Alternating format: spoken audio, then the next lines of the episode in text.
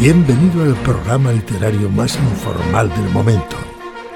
Adéntrate con nosotros en el mundo de la novela histórica para conocer noticias, novedades, premios, entrevistas y todo lo que ocurre alrededor del género. Súmate a nuestro viaje por la historia. Buenos días, buenas tardes o buenas noches, dependiendo del momento en que nos estéis escuchando.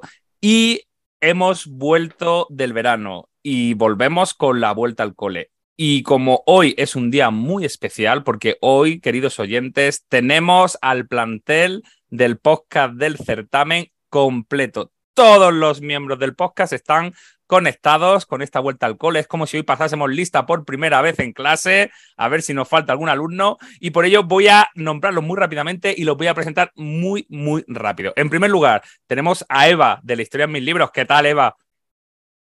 Hola, ¿qué tal? Pues mira, muy bien. Aquí luchando contra el inicio de curso. Por otro lado, por otro lado, tenemos a Yolanda de Que el sueño me alcance leyendo. ¿Qué tal, Yolanda?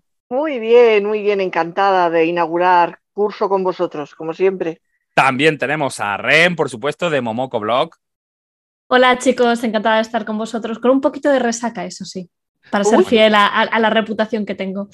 Y tenemos que eh, dar un fuerte aplauso y decir bienvenidos de nuevo a nuestros queridos Pedro, la voz de la calle, y David Yagüe de 20 siglos y del periódico 20 minutos, que están con nosotros, pero que han estado en el verano. Así que obligada pregunta, chicos, contadnos cómo ha sido vuestro verano.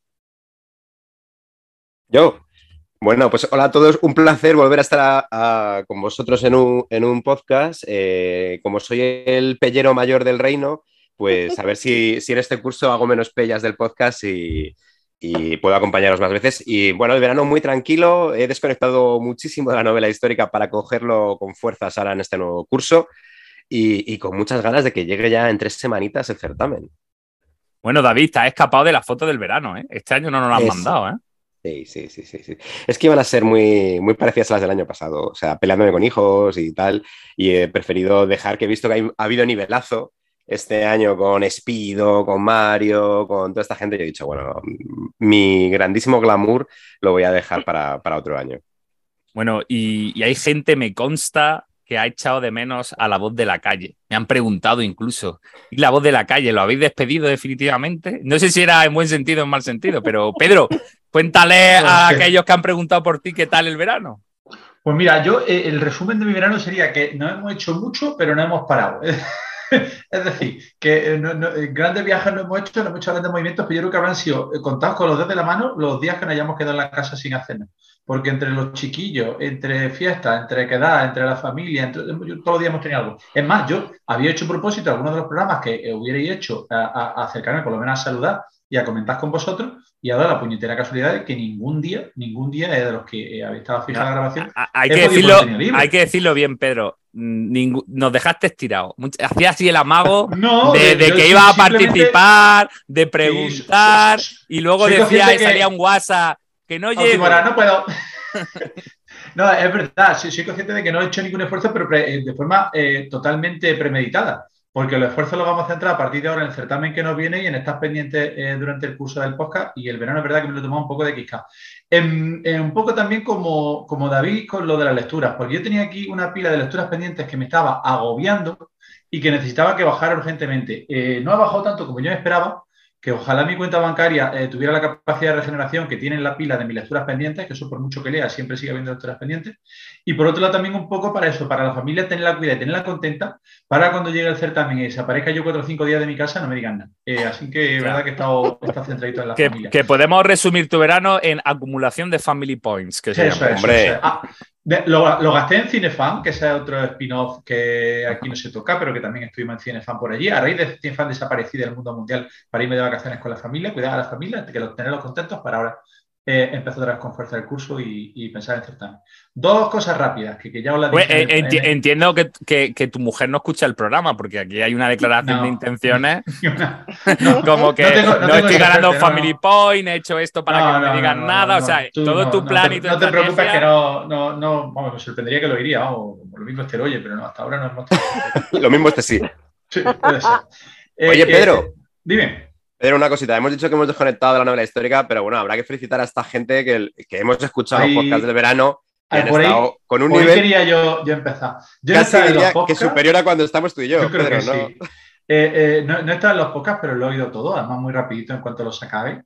Y yo ya puedo decir que siendo un orgullo después de formar parte de este equipo y estar aquí colaborando con el podcast, si yo no estuviera aquí trabajando en el podcast o, colaborando en el podcast, yo sería uno de los oyentes de este podcast porque lo hacéis muy bien, me lo he pasado muy bien oyendo y han sido unos programas de verano muy chulos y muy interesantes y que han quedado muy bien. Así que desde aquí, enhorabuena, por, de verdad, porque yo como en este lado como participante... Como voz de la calle, como, como, referencia. Como voz de la calle, eh, eh, eh, os, doy, os doy la enhorabuena por lo bien que lo habéis hecho. Y eso lo ratifico con la opinión que tuve el otro día de mi amigo Juan Antonio de, eh, la óptica Optivist de Úbeda, la mejor óptica de Úbeda y, comarca, en la que si cualquiera necesita gafas o mejorar la visión, por favor pasaros por allí, que Juan Antonio os van a tratar maravillosamente bien, sobre todo si decís que habéis de parte del podcast.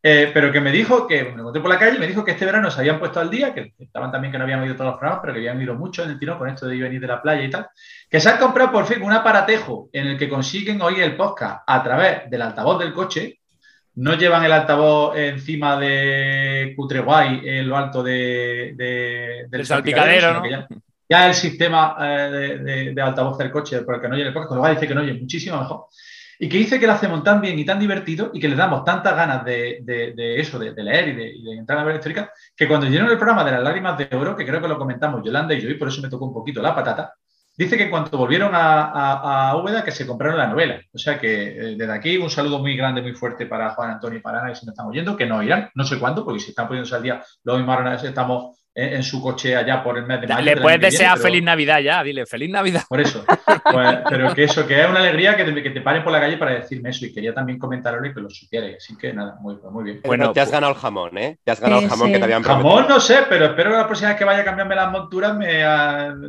den algún detallico. Eh, eh, estamos metiendo product placement y nadie nos había avisado de esto, ¿eh? Sí. Bueno, de, pero ojo, pero product placement solamente de oyentes. No vale aquí hablar del bar de mi primo que no oye. Se puede, se puede hablar de productos de, de, los, de los oyentes y de la mujer de Pedro. O sea, eso es lo que se puede hablar. Que no oye, que no oye, que se no oye. bueno, y, tras este monográfico del verano de Pedro, no sé si David quiere apostillar algo más o decir algo más. No, es que, es que quedaría totalmente deslucido ante, ante el de Pedro, entonces prefiero quedar en un discreto segundo plano. No he hablado con mi óptico, tampoco le trabajo mucho, entonces no, puedo aportar nada en este momento. Bueno, de todas formas, yo después de este monográfico, no sé si plantear un spin-off solo de programas de Pedro, que lo presente Pedro y hable Pedro y. la sería, sería la voz de la calle, ¿no? O sea, el spin-off, la voz de la calle. Tenemos hasta el nombre, Pedro. Bueno, pues eh, hay que decir también, y tenemos que estar contentos, y para que lo sepan los oyentes, porque al empezar el programa de hoy, justo antes de que nosotros arrancásemos, habrán escuchado una voz. ¿no? Una voz que, presentaba el programa, que introducía a nuestros oyentes eh, eh, de qué va esto que van a escuchar. Y esa voz eh, seguro que a muchos les ha sonado, les, les parecía una voz conocida. Y tenemos que decir que es que con nosotros y desde este momento están colaborando varios dobladores españoles conocidos como Ramón Langa, Nuria Mediavilla, eh, Camilo García, que bueno, pues nos están ayudando y nos van a poner voz en muchos momentos de nuestros programas. Eh, simplemente eh, para aquellos que no sepáis quiénes son estos dobladores, decir que son voces de, grandes actores del cine de Hollywood, como Camilo García, vamos a decir que la gente puede haber escuchado su voz como Han Solo, ¿no? En la Guerra de las Galaxias, como Saruman en El Señor de los Anillos, o como también eh, Aníbal Lester en, en, Aníbal. Entonces, entre otros, muchísimos. Luego tenemos también, para que la gente la sepa, a Ramón Langa, que todo el mundo seguro que dice, es Bruce Willis, o el del anuncio de Zumosol. Pueden hacer esas dos, esas dos similitudes. Y Nuria Mediavilla, ahora que está tan de moda el, bueno, que se habla tanto de los anillos de poder, del Señor de los Anillos, pues lo recordarán por Galadriel, ¿no? Por, o sea, por poner voz a Kate Blanchett, por poner voz a Yuma Thurman y a muchísimas, muchísimas otras actrices. Y bueno, yo quiero preguntar aquí al anfiteatro y a los oyentes, ¿qué os ha parecido que, estas grandes voces colaboren con nosotros? es guay eh, tener la voz de Bruce Willis. Es como que dices, madre mía, además eh, yo de que, fíjate, de Camilo, mi hijo cuando lo oyó, lo primero que dijo fue Saruman y yo el primer que dijo fue Aníbal Lecter. O sea, cada uno tenemos como una imagen, pero a mí me encanta, me chifla. El salto generacional ahí súper bien representado, ¿eh? Total. Bueno, pues. hay eh, una cosa, eh, que cuando, eh, eh, cuando hay algunos de los actores extranjeros, oí la versión que, como pasa este año en Cinefan, con algunos de los invitados que han venido, dicen que mejoran al, al actor. Es decir, que en los dobladores españoles tienen un nivel tan bueno que eh, hay algunos casos en los que mejoran en la actuación del, del, del actor inglés o del actor anglosajón al que están, al que están doblando. O sea, que ahí hay, hay mucha calidad y la verdad es que es un placer, por lo menos, que, vamos, que, que- que yo por mí encantado de que estén formando parte de este podcast. Ve, Yo decir que, que, ante todo darle las gracias por colaborar altruistamente con, con el Por certamen de novela histórico, ¿no? Por sumarse a esta gran familia del certamen. Y he, visto a David con la intención de decir algo, pero no sé si va. No, David dice con- que no con la cabeza. que, oye, que un lujazo tener estas voces en, en el podcast y que le da un aire como muy profesional y de nivelazo. Sí, luego se viene abajo cuando empezamos a hablar nosotros, ¿no? Se viene así. Eh, sí, luego, claro, Pero la bueno, ya. es un poco así, pero bueno. Bueno, eh, otra cosa súper importante, y esto ya sí que nos vamos a meter en materia para que lo sepan los oyentes, es que ya está en la calle el programa y el cartel del certamen de novela histórica 2022. Se presentó el pasado viernes, día 16 de septiembre, eh, eh, algo que todo el mundo reclama porque se, se acerca el momento, ya viene el certamen, a partir del 5 o del, del 5, del 6 de octubre arranca esta nueva edición. Y efectivamente, eh, ahí está el programa. Compañeros, estoy seguro de que lo habéis estudiado, que lo habéis mirado. Hay que decir que también sabíais mucha información porque hablamos fuera de lo que es el podcast. Y me gustaría que cada uno de vosotros me comentase qué os ha parecido, si ha habido cosas que os ha sorprendido, porque todo no se cuenta, si hay algo que os llame la atención o hay alguna cosita que vosotros hubierais cambiado. Así que vamos a ser críticos con el programa. Así que vamos a empezar por, vamos a empezar, pues en este caso por Eva, que ha hablado poquito. De momento ha dicho poco. Eva, ¿qué te ha parecido lo que has visto? A ver, pues yo qué sé, el, joder, los autores y los escritores y escritoras que van este año al certamen son de primera serie, ¿eh? Son geniales. Yo creo que nos van a envidiar muchos, la verdad. Y el cartel es una pasada. Es, es sublime. Bueno, yo voy, a contar una cosa. Es- esto es lo que pasa para que la gente, cuando la gente escucha el podcast, mm, tiene información que de otra manera no la tendría. El cartel inicial que había previsto lo eché con los compañeros entero para atrás. No nos gustó nada. Era el primer cartel. El cartel que ha salido a la luz ha sido, vamos a decir, hecho en una semana. Totalmente Oh. cambiando. Algún día, si llegamos a los 2.000 likes o los 2.000 suscriptores, si quieren, subo el, el que iba a ser el cartel original de la edición 2022. no, digo, por, Eso es por- por- genial. pa- pa que, que- que- para que vea que la gente que todo no es tan perfecto y no sale tan bien como, como lo quisiera. Pero bueno, creo que ha quedado chulo el cartel, Eva. Sí, muy original. Además Muy- hace alusión a la vuelta al mundo. Genial, genial que sí. Chulísimo. Bueno, mm, bueno, pues a- aquí Eva ha estado en un tono eh, afable, neutral, ha dicho que todo estupendo, le ha gustado todo muchísimo. ¿Hay alguien que quiera comentar alguna cosita del programa? Yo creo que es brillante, pero ¿por qué es brillante? Porque vamos a tener autores que justo sacan su libro en esos días o muy cerca del certamen, con lo cual va a permitir presentaciones casi de primer nivel, eh, como si fuera una presentación oficial y creo que, que eso mm, es maravilloso para el certamen. Sí, sobre Porque todo le va a porque dar- le toque presentar que no le va a dar tiempo de leerlo, pero bueno, eso aparte. Eso también, pero bueno, eso también.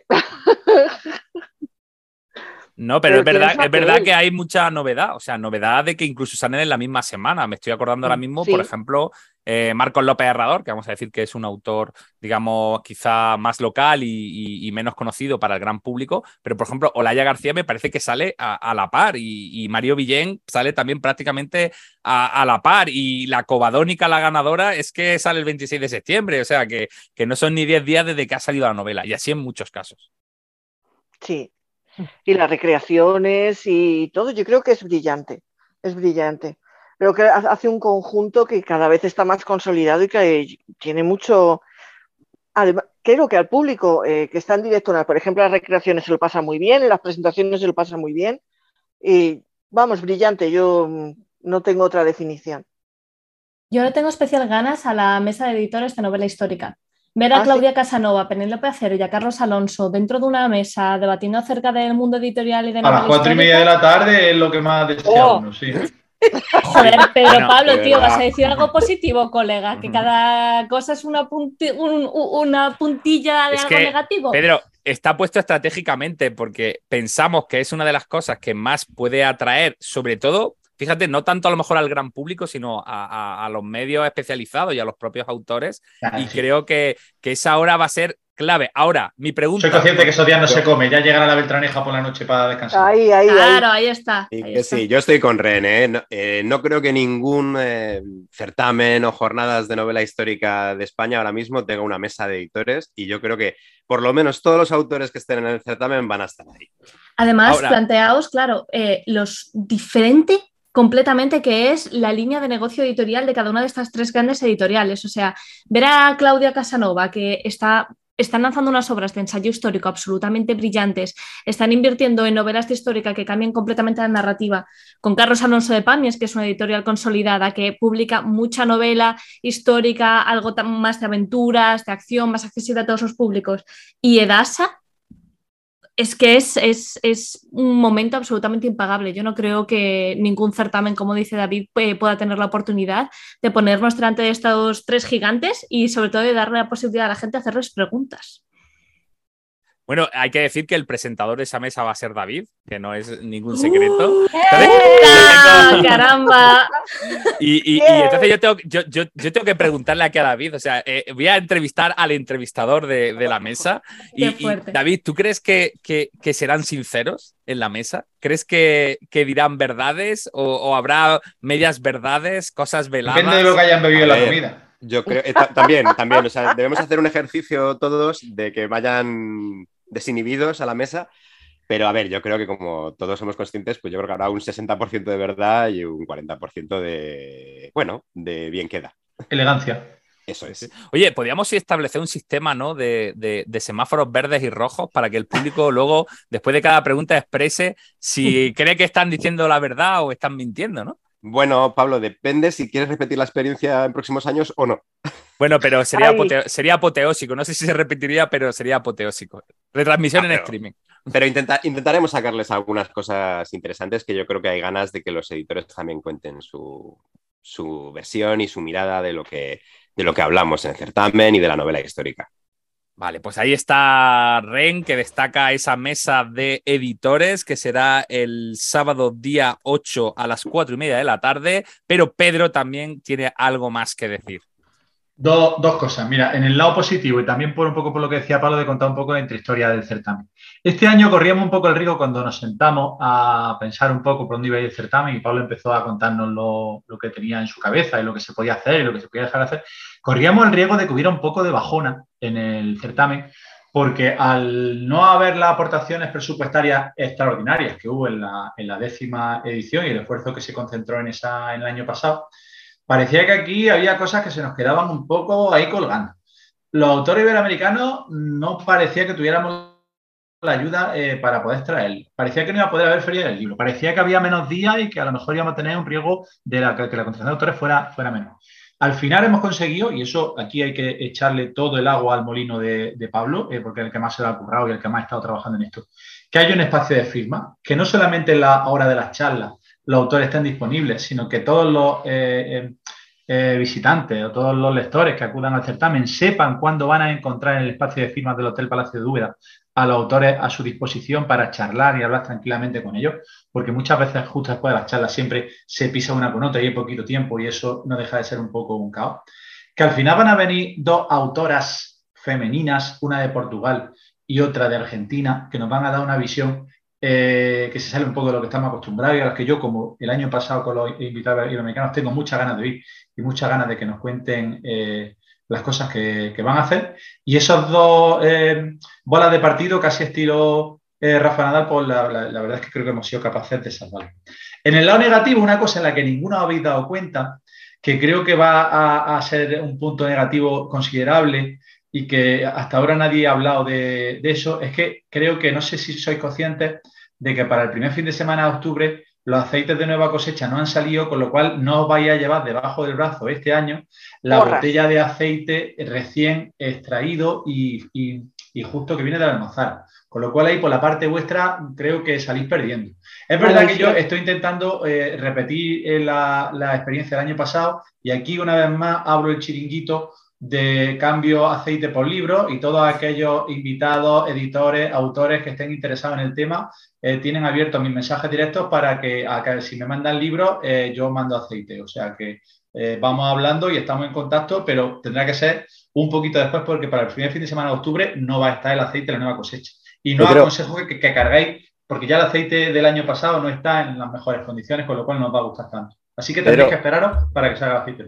Veo que entre las novedades de este nuevo curso en el podcast es que además de voz de la calle eres director comercial del podcast. Soy la, la voz comercial de la calle. Eso es, eso es. la Vale, voz vale. de la calle. No, no, es por, por ir tomando notas de, de- Claro, de claro. cada uno Hay con que su rol. cada uno tiene que ver dónde va enfocando sus temas, pues yo tengo una intensa labor comercial que creo que estoy poniendo de manifiesto. Sí. De todas formas, ya, ya que hablas de aceite, voy a pegar un hachazo. Y el hachazo va a ser que, eh, desgraciadamente, en esta provincia, las cooperativas y las empresas de Ay. aceite invierten cero euros en cultura y hacen cero patrocinio. Así que muy mal Ajá. por parte de ellos y que están tardando en empezar a patrocinar al certamen de novela histórica u otros eventos culturales. Merecido tiro de orejas. Muy bien, muy bien. Bueno, entonces hemos hablado de eh, la mesa de editores, hemos comentado también el tema de que hay una amplia programación. Eh, yo creo y que se van a- que hay una buena combinación ¿no? de voces ya veteranas del, del mundo de, de la novela histórica y voces eh, nuevas. Yo eso me parece siempre algo positivo. No sé si lo, se ve en el programa o no se llega a discernir, ¿no? O sea, cuando hablo de voces nuevas, me puedo referir eh, pues eso, eh, autores quizá que, que llevan menos recorrido, vamos a, por ejemplo, llevan menos recorrido entre comillas, pero oye, ahí yo creo que hay voces como, como María Rey, que me gusta mucho que esté dentro del programa que tenemos previsto. Eh, creo que Paloma Orozco también puede ser un, descubrimiento interesante, ¿no? Que arranca con además con una novela.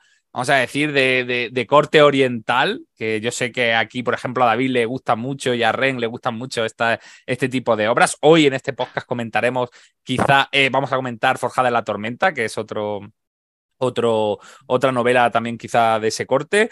Y bueno, y luego tenemos veteranos como Posteguillo, como Corral, que ya había estado en el certamen, pero hacía años que no, no pasaba por aquí. O tendremos, por ejemplo, a Espido Freire, que es ya un clásico, miembro del jurado. Entonces, yo creo que está equilibrado. ¿Lo veis equilibrado, chicos? Sí, sí, como el himno del Madrid, veterano y novela, ¿es verdad, Eva? Bueno, ya vamos, ya vamos. Bueno, y además de- del tema generacional, yo creo que también hay algo que es eh, la versatilidad, ¿no? En, en el programa que tenemos este, que tenéis este año, eh, al final vamos a poder ver autores que hacen novela histórica de maneras muy diferentes, ¿no? Eh, desde Santiago Mazarro, que quizás una de esas voces jóvenes que está haciendo cosas un pelín diferentes, pues a Gillo Balbás, que tiene un, interés más recreacionista, histórico, a Juan Francisco Ferrandiz, que es, digamos, una novela histórica más para todos los públicos, pero muy bien hecha, o David de Gil, o sea, yo creo, o Laia García, que va a presentar una novela que yo creo que va a dar mucho que hablar sobre el primer divorcio documentado en, en España, ¿no? El primer proceso judicial sobre un divorcio, y que, y que van a dar una, una visión eh, panorámica de cosas eh, y, y miradas muy diferentes que se hacen eh, en España. ¿Vale? Y- Joder, David, qué bien hablas, tío. O sea, es Sí. que hablas y me quedo embobada mirándote. Bueno, de todas formas, sabemos. Escuchándome. ¿Cómo hablo yo, Y, y- y- y ahora que Ren, ahora que Ren sale aquí a- al ruedo, el Ren, hay que decir que, que en el certamen el domingo por la mañana prontito se va a vivir un gran momento. Oh, que es sí. ese que Ren va a ser la presentadora de Dativo Donate de la Bueno. isla de Caravaggio. Oh. Bueno, Oh, Es- no. va, a ser un momento fall in love total. O sea, o sea, tiene que haber Apto una, tiene que haber beso, tiene que haber beso en la boca dentro de esa, de esa presentación. ¿Cómo beso la boca? Oye, oye, oye. Ya no Beso en la eh. boca, Yo escuchado soy una mujer pasado, casada, Porque se te va ahora, el no vengas pescando. No, digo, pero ahí, es- ahí está Ren. Hay que decir que todos nuestros colaboradores, y ya para quitarle a Ren así un poco de, de peso de los comentarios que estábamos haciendo, eh, todos van a presentar mesas y van a estar eh, con autores, eh, charlando, hablando. Por ejemplo, Eva, a Eva la vamos a ver con, con Víctor Fernández Correas, con Mario Villén, vamos a ver a Yolanda, por ejemplo, con Isabel Stilwell, nuestra internacional. Oye, por cierto, que me estoy acordando ahora que, que, que no he buscado a nadie que hable portugués para hacer la traducción. Pues muy vamos. Pues, sea, a ver, Pero me han dicho que habla portuñol, ¿no? habla un portuñol. se la entiende bien. Es decir, eh, yo cuando he hablado con ella se la entiende. Pero a lo mejor hay alguien que le cuesta algún término. Pero bueno, se defiende. No, pero sí que habla. que le preguntes por la portada, Yolanda. Estoy, la primera pregunta que tiene que caer tiene que ser de la portada. Sí, de eso Mira, ya, habla- mira, no me de eso hables ya de la hablamos en el podcast, ya comentamos la portada de. Por eso, a ver la opinión de la autora. la mujer. Pero es que es igual, la, la portada portuguesa es exactamente igual y ella dice que le encanta, o sea que... Ah, bueno, que, Bueno. que ya, que ya tenemos respuesta a esa pregunta. Bueno, pues in- Pero bueno, incidiremos. se la, se la volveré a hacer, se la volveré a hacer. Vale, bueno, David también estará eh, presentando, porque Yolanda, tú también tenías la entrevista a María Rey, si no me recuerdo. A. María y a Santi Mazarro, soy Y a Santi Mazarro. privilegiada. Tenemos a David, que no solo estará en la mesa de editores, sino que estará también entrevistando a. Y David, se me ha ido ahora. ¿A quién tenías que entrevistar tú? Mario Escobar. A Mario Escobar. A Mario Escobar también, una de las voces que aparecen nuevas este año en el certamen. Digo nuevas que, que no había Sí. estado anteriormente. Bueno, solo eso, salvo que Eva me haga lo del año pasado y se ponga mala. Yo no digo más. Y no, que este año No no. Eva. Sí, sí. Como que marica Y- estaba. Ren se estrena con Dativo Donate, no tiene más entrevista que esa. Me. Y, y Pedro, como Pedro, público a apoyarte, Ren. Gracias, gracias. Pedro, tú que eres el comodín de la organización, ¿qué te toca este año? Yo, de momento, digo de momento porque siempre me cae una última hora, pero la urgencia de Pablo soy yo el que las cubre, pero de, de momento tengo a David Bejil, que hablaremos de Forjada de la Tormenta, a- a- junto con Luis Foronda, el secretario de la comisión eh, lectora, hablaremos con Juan Francisco Ferrandi de su novela premiada del Juicio del Agua, y también creo, salvo error o omisión por mi parte, o recibir instrucciones contradictorias del director de este certamen, me toca hablar con Paloma Sánchez Garnica. Qué Claro. guay. Bueno, pues eh, ahí está. eh, Yo lo de Paloma Sánchez Garnica no lo tengo tan claro, Pedro. ¿eh? Tengo ahí mis dudas. El otro día te Yo lo tampoco, comenté. pero bueno. Tengo- que repasar, ¿eh? Vamos a ponerlo eso entre paréntesis. Vaya a ser que lo esté escuchando el presentador de Sí, Paloma es que Sánchez Garnica. te- estoy harto, estoy harto de, presen- de preguntas, pero bueno, ya está. Sí, yo te digo, yo estoy a, a la disposición del director de certamen para cubrir los huecos que sean precisos. Como todos Muy bien, muy bien. Ya está. Si sale algún parche en la calle, también te aviso, ¿vale? Para que, Nada, sí. para que le eche un poco de cemento. vale. Bueno, pues eh, ahí está la programación completa. La gente la puede consultar, puede verla. Aviso, recomendamos desde la organización que la gente se organice el programa. ¿Por qué? Porque efectivamente hay actividades que coinciden con otras. Es imposible eh, cuadrarlo todo y hay sesiones de firmas que están al mismo tiempo que eh, presentaciones, presentaciones que están al mismo tiempo que recreaciones históricas y así sucesivamente. Entonces conviene de verdad mirar muy bien el programa, prepararse qué es lo que cada uno quiere hacer en el certamen. Positivo es que todo está cerca, está dentro de la misma zona, por lo tanto no hay que hacer ningún gran desplazamiento de más de un minuto y, y- y pasarlo bien, que yo creo que es lo principal al final de, de lo, y lo importante del certamen. Y el lujo que es tener a los autores a la vuelta de la esquina, eh, casi Sí. sin cola, ¿eh? Que tanto hablamos de la Feria de Madrid, que tanto que nos gusta la Feria de. Madrid, pero la posibilidad que tenemos aquí de disfrutar de muchos autores sin prisa y, que- tan a mano y tan cerca y con una proximidad tan, tan clara, eh, la verdad que yo creo que es un lujo que todo el mundo debe intentar aprovechar. ¿Vale? Pues Yo este año me voy a llevar dos libros a Úbeda que no me llevé a Madrid porque sabía que en Madrid no iba a conseguir la firma. así de quién, a ver, de quiénes son los dos libros. De Paloma Sí, y de Santiago Posteguillo. Posteguillo. Muy bien, pues. Vas a comparar tú a Madrid con Úbeda, ya quisiera Madrid. Eh, ps. Vale. Oye, y, y- y cambiando un poco de tercio, eh, ¿qué tal veis las recreaciones de este año? ¿Os gustan? ¿No os gustan? Hoy hay muchos tiros. Yo creo, ¿no? Va a haber muchos tiros. Yo encantada de la vida. O sea, a, mayor, a- muertos, a, sí. mayor nivel de disparo, más divertido, ¿no? Ah, yo sí, yo sí, yo soy muy fan. Pues mira, tengo, tengo aquí justamente al lado mm, 600 balas. Eso es lo que se puede disparar. Cuando se Vale, acaben las faltan- 600 balas, no se puede disparar más. Te faltan 200 para rodar una película de Alex de la Iglesia. Efectivamente, 800 balas. Ahí que, está. Si no la ha visto la gente, la que la vea, que es muy divertida esa película. Oye, por cierto, yo como amante del western y como viejo cascarrabias, me encantan las recreaciones de, del oeste que hay este año, de batallas, de tiroteos en, en pueblos del Far West.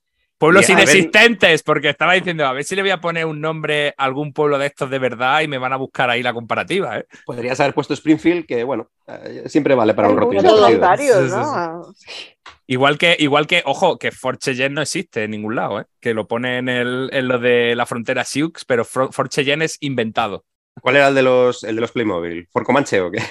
Eh, mm, bueno, ha habido varios. Eh, uno fue Fort Bravo, que lo tengo aquí al lado ahora mismo, por eso he mirado así, aunque no he visto la mirando Pablo gente. la chuleta del Vale. que lo tiene detrás. Estaba suya, otro que se llamaba parece Reno. increíble. Estaba Reno también, y pero vamos, que Fort Cheyenne, que es el nombre que le hemos puesto a esto fuerte, no, no existía. Vamos, lo digo para que nadie se ponga a buscar Fort Cheyenne por ahí.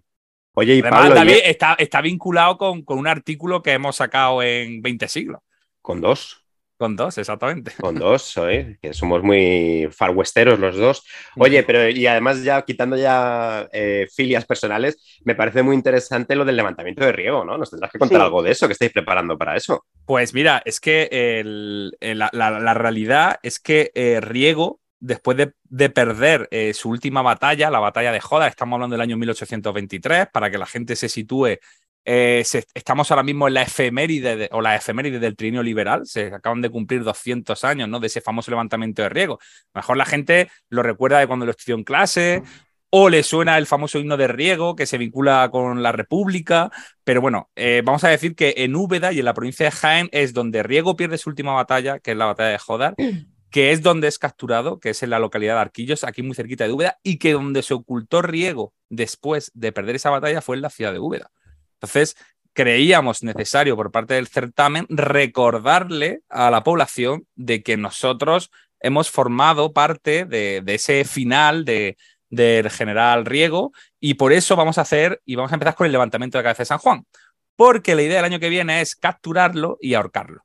Entonces, pues por ir por, ir por partes. Y, para tranquilidad de los oyentes, que no se preocupen, que no solamente por ahí fuera, donde eh, desconocen esto que ha mencionado Pablo de que el final de Riego fue aquí. En Úbeda tampoco lo sabe nadie.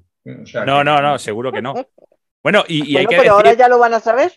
y hay que, es que este año hemos hecho muchos guiños locales. Está lo de Riego y está lo de Bétula. O sea, que yo creo que la mayoría de la gente de Úbeda no se ha dado cuenta, pero Bétula sería el antiguo nombre íbero de Úbeda. Entonces, eh, ahí lo he puesto a ver si la gente se cosca, pero me parece que no se va a coscar de nada. Pero bueno, Bétula que- se van a acordar que mi primo, mi cuñado tiene una casa en Bétula que nos vamos los domingos a hacer paella, es lo que se van a acordar de Bétula. bueno, pues ese, ese es uno de los antiguos. Ese- No, no, sí, no, es una, no yo, yo, mi cuñado no, digo que es una zona donde la, la gente tiene casas de campo.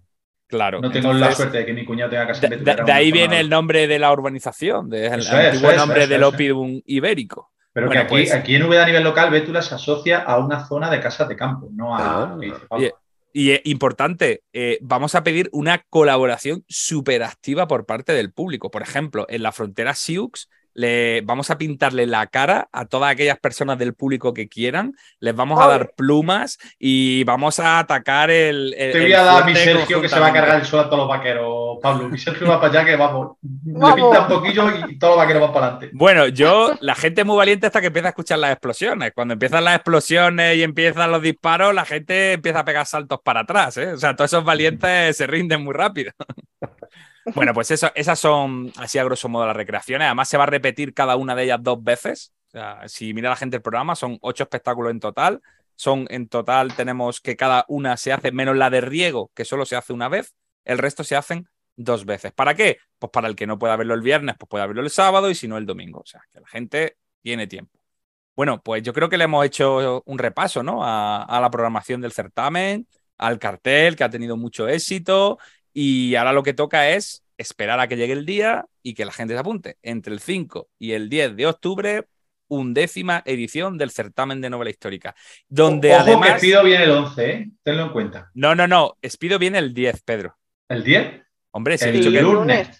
Ah, Mira no, la programación. lleva razón, lleva razón, lleva razón. Correcto, correcto. Ya, me va- ya me va a confundir a, a los No, no, oyentes. no, no, no, no, no, por favor, mea culpa, mea culpa. No, no, es verdad. Bueno, no más. También tengo que decir que por aquí van a estar todos los que oís aquí en el programa, en el podcast, así que si tenéis ganas de conocerlos en persona, Oye, que a mí ya me han pedido autógrafos, lo digo en serio. O sea, que, que yo ya he firmado autógrafos y han venido a pedirme.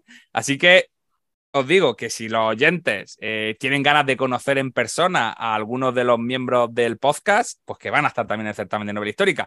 No le vamos a poner todavía este año una mesa de firmas, pero todo se andará.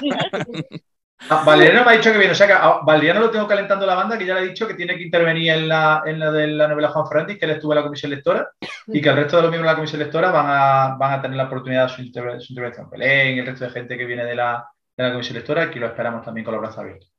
Nada. Y también nos gustaría escuchar los comentarios de lo que le ha parecido el programa y a los oyentes, ¿no? Si les gusta el cartel, si no, ahí tenéis las redes sociales del podcast, del certamen de novela histórica y también la de todos nuestros eh, colaboradores y miembros del certamen.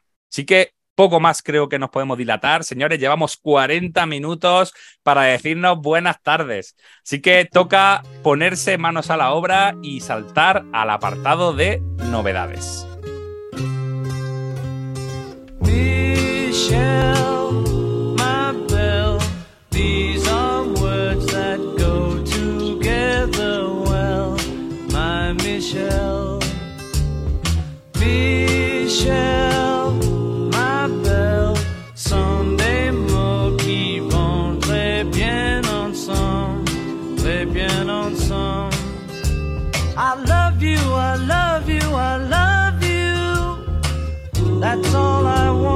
say.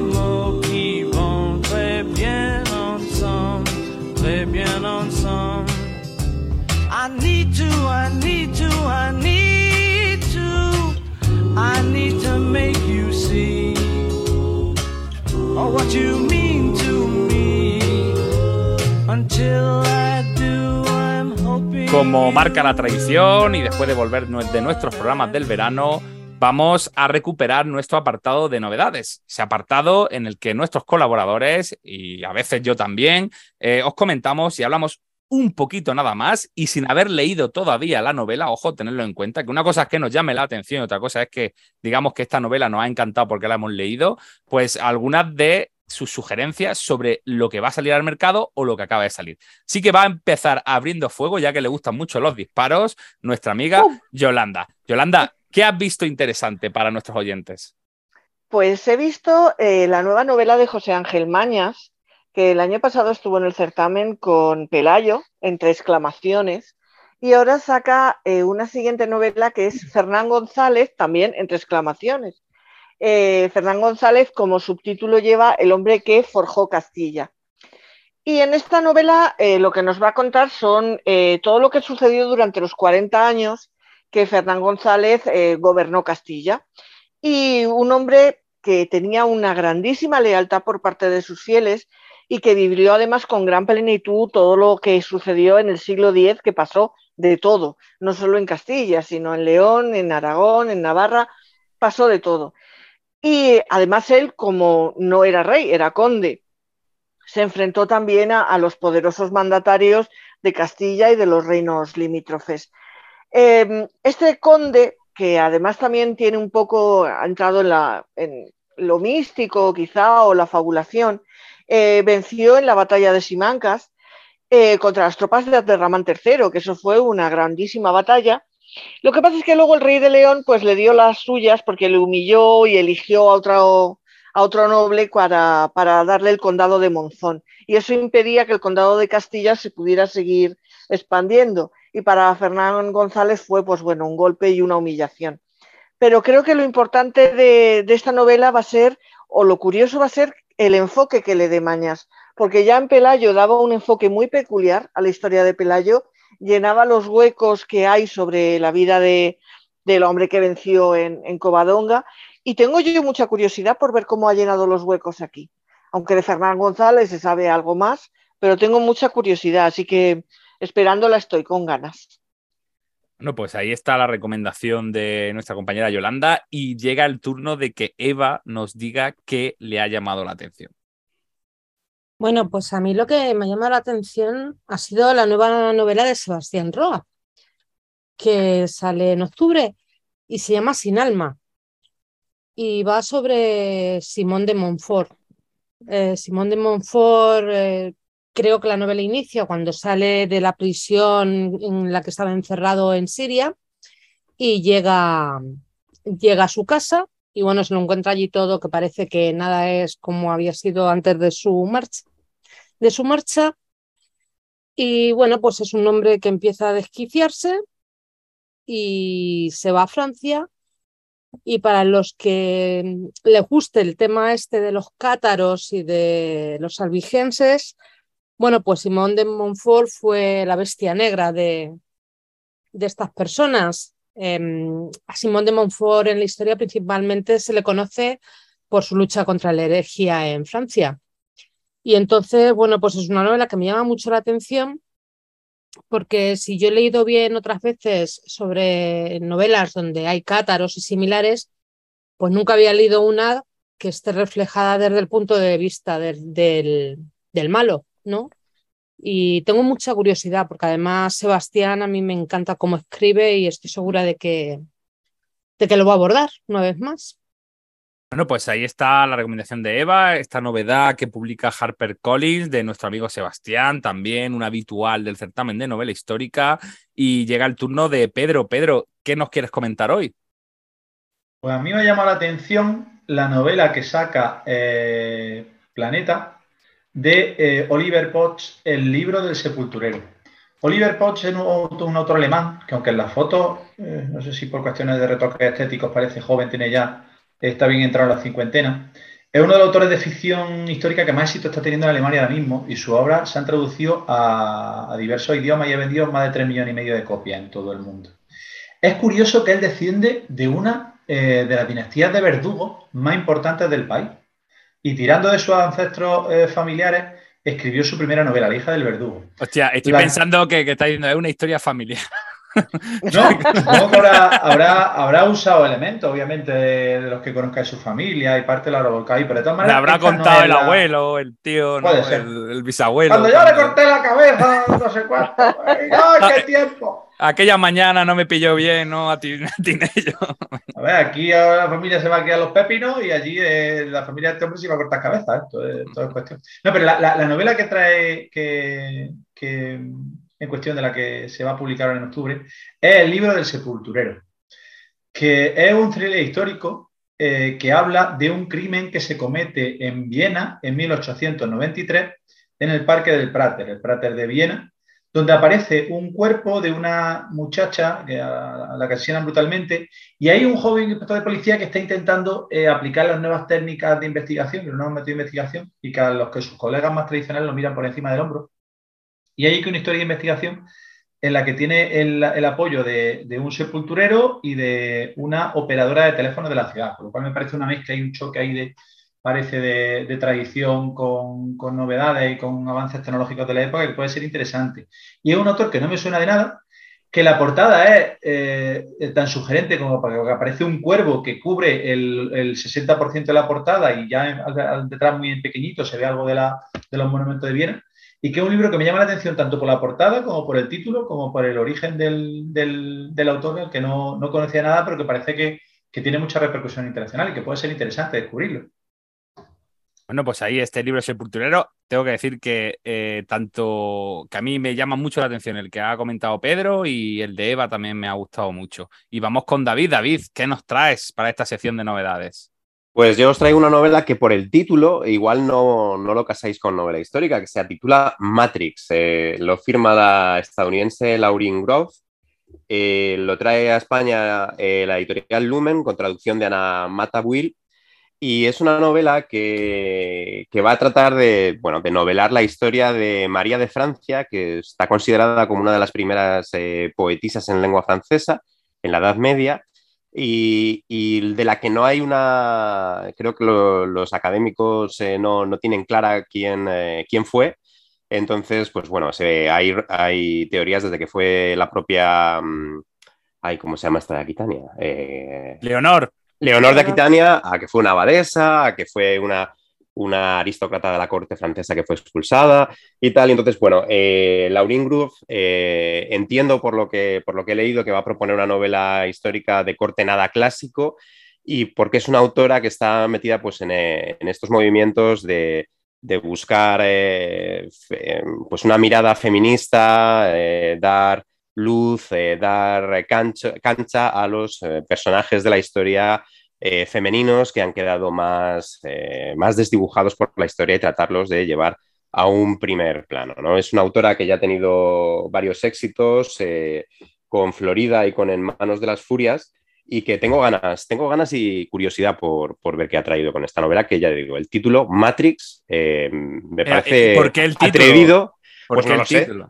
No lo sé. hombre, Habrá que leer la novela para saberlo. Igual tiene algo que ver con matriz o con algún tipo de estas cosas, ¿no? Pero cuando. Pero me llama la atención y me parece que también hay que apostar por, eh, eh, apuestas arriesgadas, ¿no? Dentro de la novela histórica, que a veces es un género demasiado canónico y clásico. Bueno, pues ahí están las recomendaciones de nuestros colaboradores y lo que vamos a empezar a hacer después de haber dejado el vestuario durante una larga temporada y sin ring. Vamos a encender las luces del cuadrilátero y nos vamos a ir directamente a nuestros comentarios en común.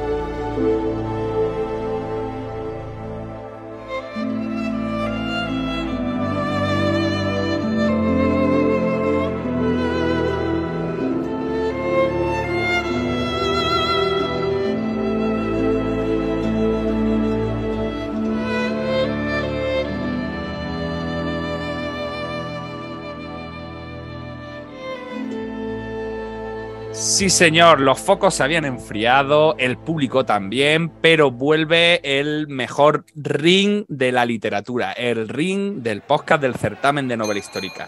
Y para recuperar, para calentar, para atacar este último trimestre del año, van a empezar combatiendo en este ring no dos combatientes, sino tres. Vamos a tener en el primer ring de, de este programa a Yolanda, a David y a Ren con una novela de una autora que estuvimos entrevistando durante el verano, Neus Arqués. Así que le pasamos el testigo a nuestros combatientes y que suene la campana. Pues tenemos eh, una novela de la editorial Pamies, de Neus Arqués, como tú bien has dicho, que se llama El naranjal y la garza, y que aparece un pequeño subtítulo debajo que dice Los años invisibles de Juana de Castilla en Flandes. Eh, yo fui a leer Juana de Castilla y se me encendieron todas las alarmas, se me pusieron los ojos como a Doraemon. Ya sabes que sabéis todos que soy muy fan de la reina Juana. Y además tenía yo curiosidad por ver el planteamiento. Entonces, si queréis, os hago primero un pequeño, pequeño resumen de qué va. Y nos lleva hasta el año 1496, cuando la, princesa Juana eh, está concertada ya el matrimonio con Felipe de Habsburgo y se va a Laredo con su madre y sus hermanos para embarcar e ir a casarse allí a la corte de Borgoña. Su madre le hace un regalo, que es un juego de cartas muy especial, que las cartas pues retratan a las damas y a la gente de la corte con un pájaro y una planta.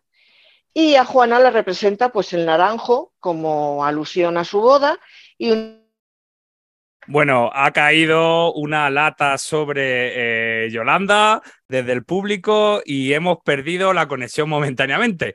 Por eso vamos a pasarle la palabra directamente a nuestro colaborador David Yagüe. David Yagüe, continúa el combate. Bueno, vaya, vaya, bueno, no me lo esperaba. Vamos ahí. Eh, estaba comentando eh, Yolanda un poco la, la línea temporal de esta novela, de Naranjal y la Garza, que va, que trata principalmente los años que pasa Juana de Castilla eh, con su marido Felipe el Hermoso en la corte de Flandes, en su propia corte que, que montan allá en Flandes hasta que es requerida para, pues, para heredar el trono, ¿no? Como heredera del trono.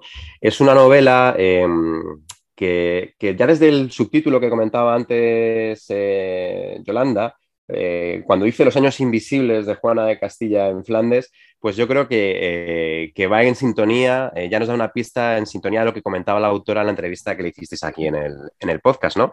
Que va a buscar dar visibilidad, que, da, que va a buscar eh, pues, intentar hacer una, una reconstrucción feminista de, de esta de esta Juana, ¿no? Porque lo que va a importar en, en esta novela, en El Naranjal y la Garza, es la vida de esa corte secundaria, de esa corte sin poder real, porque en realidad no es, eh, no es una corte que decida nada, eh, a través de, de, Juana y sobre todo de sus, eh, de sus amas de compañía, de, sus, eh, las mujeres nobles que la acompañan. ¿no?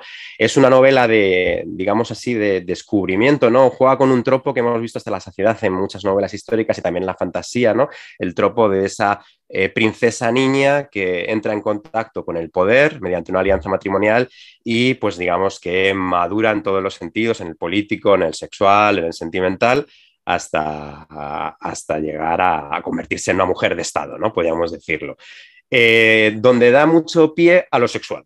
Eh, es una novela con un, con un, componente erótico sexual muy alto, eh, porque también uno de los, esos despertares de Juana y de sus amas pues va a ser el, conocer, el conocer a, a sus maridos, uy, a sus uy, parejas. Uy, uy, David, David, que está subiendo mucho la temperatura aquí en los micrófonos. por favor, ¿eh? por favor, mayores es que me he, empezado, me he empezado a acordar de películas de Fellini y cosas por el estilo y yo ya... bueno, bueno, bueno, bueno. Espérate, espérate que, que, están los médicos atendiendo a Yolanda, ¿eh? que nuestros oyentes no se preocupen, que, Yo creo que Yolanda, Yolanda está bien atendida y... Va a empezar a hablar de esto ya, y ya ha sufrido ahí un percance. Bueno, bueno perdón, continúa. Al grano, ¿no? Al grano. Me parece que es una novela eh, interesante.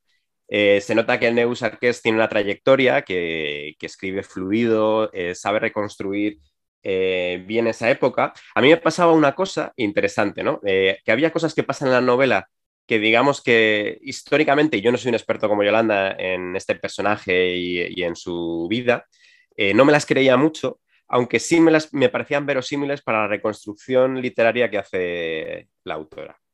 Eh, no sé si me explico, eh, pero bueno, o sea, que me parece que me había cosas que históricamente no me parecían creíbles, pero que dentro de... de ¿Cómo este, qué? Por ejemplo. Bueno, pues eh, a Juana de Castilla yendo a un burdel a, a, que una prostituta le enseñe, cuando yo creo que en las cortes Oye, europeas esto, de la época seguro. Esto, esto está pasando, esto está pasando en la Casa del Dragón ahora mismo, en Juego de Tronos. Eh, bueno, vale. Sí. nada, nada. Eh, pero bueno, pero bueno, que creo que la novela es una novela que además tiene una portada que me parece espectacular. Hay que, hay que felicitar por ella a, creo que es Opal Works. No, perdonad, perdonad, perdonad. Eh, no es Calderón, Calderón Studios. Calderón Ahí Studios. Está, Calderón está brutal, Studios. ¿eh? La verdad que la portada es una portadaza, ¿eh? Yo es de las últimas portadas que he visto que, que, que, que, que te, te, agarran, ¿eh? Que, está genial. Eh, no te interrumpo va... más, David, perdón. No, no, sigue, tú eres el director, eh, puedes uh -huh. interrumpirme. Eh, creo que está en sintonía con lo que transmite la novela, creo que es una novela interesante, creo que es una novela que no va, va a gustar a todo tipo de lectores, creo, pero creo que va de, destinada a un público que sí que la va, a disfrutar y la va a saborear. Y en, los déficits que yo le he encontrado, ya os he dicho que está bien escrita, que creo que está bien, eh, hace una reconstrucción muy propia de esa época. Eh, mmm, y muy personal y muy en línea con lo que quiere transmitir. Y quizá a mí me ha defraudado un poco que eh, los perfiles tanto de Juana como de Felipe me parece que están muy desaprovechados y que lo del juego de naipes, que a mí me parece una grandísima idea, creo que narrativamente tampoco está mmm, totalmente aprovechado en la novela. Y yo creo que voy a dejar ya a Ren, que ya me estoy Sí, porque mientras parece ya que, que, Yolanda va recuperando después de ese latazo vuelto, en la cabeza que ha llegado desde el público, le vamos a dar Lo un momento siento. más de respiro porque va a continuar Rein, que es la que recoge el testigo. Ren, mm, ¿qué tienes que decirle a David al respecto? Eh, Estoy de acuerdo con muchas de las cosas que dice David. Creo que la perspectiva del autor a la hora de enfocar a un personaje tan polémico y al mismo tiempo tan comentado últimamente dentro del panorama editorial como Juana de Castilla eh, es valiente y es una perspectiva completamente nueva, ya que la autora Neus Arqués se aleja totalmente de estas novelas que las que decían que Juana de Castilla es, era una esquizofrénica con una enfermedad mental heredada directamente de su abuela, con accesos de ira y de violencia y de locura enorme, que ha dado lugar a, pues, a todas estas leyendas.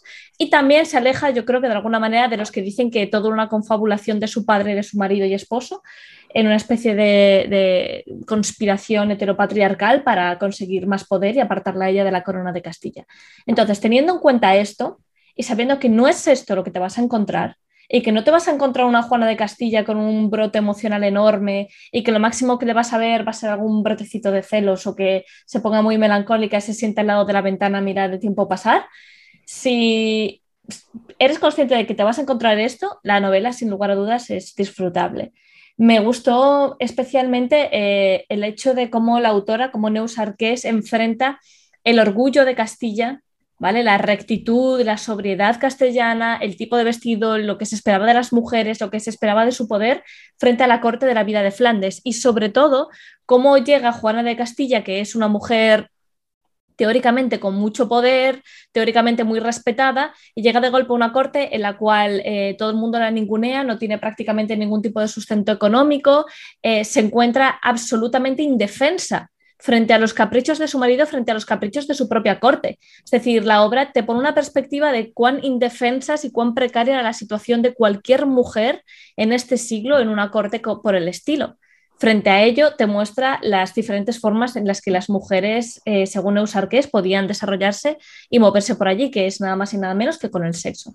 Porque la obra tiene mucho sexo. O sea, tiene sexo a rabiar, pero, pero que lo flipas. Pero justificado sin justificar, Ren. Mm, eso es importante, ¿eh? de Eso es las personas del pasado. Entonces, eh, los autores escogen qué es lo que quieren mostrar y qué no. Evidentemente, hay el momento del desvirgamiento de Juana de Castilla frente a eh, el señor este, hermoso, que no era tan hermoso en absoluto, que se narra, pero no solamente eso, es lo que ha comentado David, vamos a ser testigos de forma indirecta de una relación de amo y esclavo BDSM, por un lado, vamos a ser testigos de relaciones homosexuales entre mujeres, por otra parte, tríos, orgías, de infidelidades, traiciones. Eso pasa más que en, que en una telenovela mexicana, colega. O sea, flipas. Es decir, aquí, mmm, pero yo no entiendo por qué el autor utiliza el sexo como arma dentro del mundo de las mujeres, es decir, y precisamente te pone a tres mujeres al, al, frente de toda la narración, que es Ana de Beaumont, que es la dueña, compañera y fiel, sometida, humillada y siempre tímida, introvertida, dueña de Juana de Castilla, que lo único que hace es llorar por su amado, a la que le pasan cosas terribles uh -huh. y que decide no utilizar en ningún momento su poder femenino para defenderse. María de Manuel, que dice aquí tiran más dos tetas que dos carretas y decide utilizar todo su poder sexual para poder defenderse y conseguir una posición.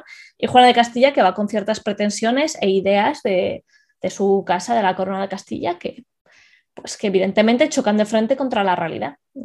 Y eso, es, esa parte a mí me pareció especialmente bonita. Eso y las citas y las canciones que aparecen dentro del, sí. de la novela, que están extraídas del cancionero general de Hernando del Castillo, que se publicó en 1511 en Valencia y me pareció un detalle absolutamente maravilloso. Sí, sí, coincido. Bueno, Yolanda, eh, ahora que ya te has recuperado, que has vuelto, ha, perdón, has vuelto en, en, en, sí, o sea, eh, de lo que has escuchado de, de Ren y de David, que, que, algo que alegar, comentar, suscribir. Coincido eh, en muchas cosas con los dos. Eh, yo, como decía antes de que me die, cayera el rayo y cayera fulminada. No, fue, un, fue un latazo, ¿eh? Fue un latazo del público. Se está intentando identificar a la persona, ¿vale? Estaremos en manos de las cámaras. Vale, vale. Me, eh, el bar. Vamos a tirar del bar ahora. Eh, para mí, como os decía, Juana de Castilla es un, uno de mis personajes históricos favoritos. Y, y, yo creo que la novela está muy bien escrita. Creo que el, el ambiente de la corte borgoñona está muy conseguido, pero yo creo que se ha perdido una grandísima posibilidad de conocer realmente esos años de Juana en Borgoña, no perdernos un poco en ese bosque, que es verdad lo que decía Ren, de- demasiado sexo a veces. Eh, creo que, bueno, pues eh, no sé si necesario o no, a mí a veces me ha parecido excesivo. Eh, incluso violaciones en los pasillos, o sea, era un aquí te pillo, aquí te mato, porque llegaba, levantaba las faldas y a la para allá, y ya está. La relación sadomasoquista de la sobrina de Beatriz de Bobadilla. Con, con la de ropa que llevaba la gente en ese momento. ¿eh? Madre mía, o sea, aquí te pillo, aquí te mato y es un rato. ¿eh? Era un rato, era un rato. Y, y me- y a mí me hizo mucha ilusión, lo que pasa es que, claro, luego me di cuenta que no coincidía en el tiempo. La menciona Martín de Moxica o Martín de Mújica, que era el contador o, digamos, el contable de, que llevaba Juana, que se llevó a Flandes, porque Martín de Mújica o de Moxica se hizo muy famoso, pero fue unos años después, alrededor de 1504, 1506, eh, porque eh, Felipe el Impresentable le pide un diario, que escriba un diario sobre todas las cosas que Juana está haciendo mal, por decirlo así. Eh, sus gritos, sus malas contestaciones, sus agresiones a supuestas amantes, y ese diario se perdió. Pero claro, yo pensaba que a lo mejor aquí iba a empezar a hacer mención, pero no, no lo hace. Claro, es que es posterior. Es después de que ellos viajan a España para ser eh, declarados príncipes y, y herederos, pero me dio un poquito de pena en ese sentido. Y me da mucha rabia que estén todo el rato diciendo lo buenísimo que estaba el hermoso, cuando el hermoso de hermoso no tenía nada. Porque madre mía, mm, madre mía, en fin. Pero bueno, es una manera, a lo mejor Juana sí le veía guapo, no sé. Pero yo me lo he pasado bien, a mí la novela en general pues me ha gustado, pero discrepo de muchas de las cosas y de cómo las plantea. Bueno, pues Eso, tú, te lo has pasado bien, Yolanda. Los personajes parece que también se lo han pasado bien. Uy, sí, ellos por todo esto. Y no sé si David o Ren quieren añadir algo más al comentario.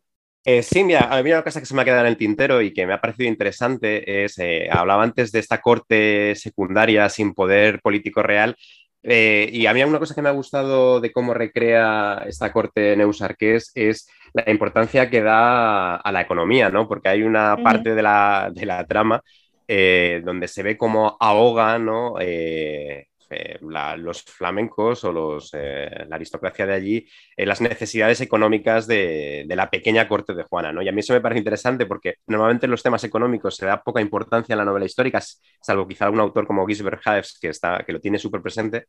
Y, me parece interesante. Luego, sobre, sobre la visión que da de Juana la Loca, yo no sé si Ren y Yolanda estarán de acuerdo conmigo.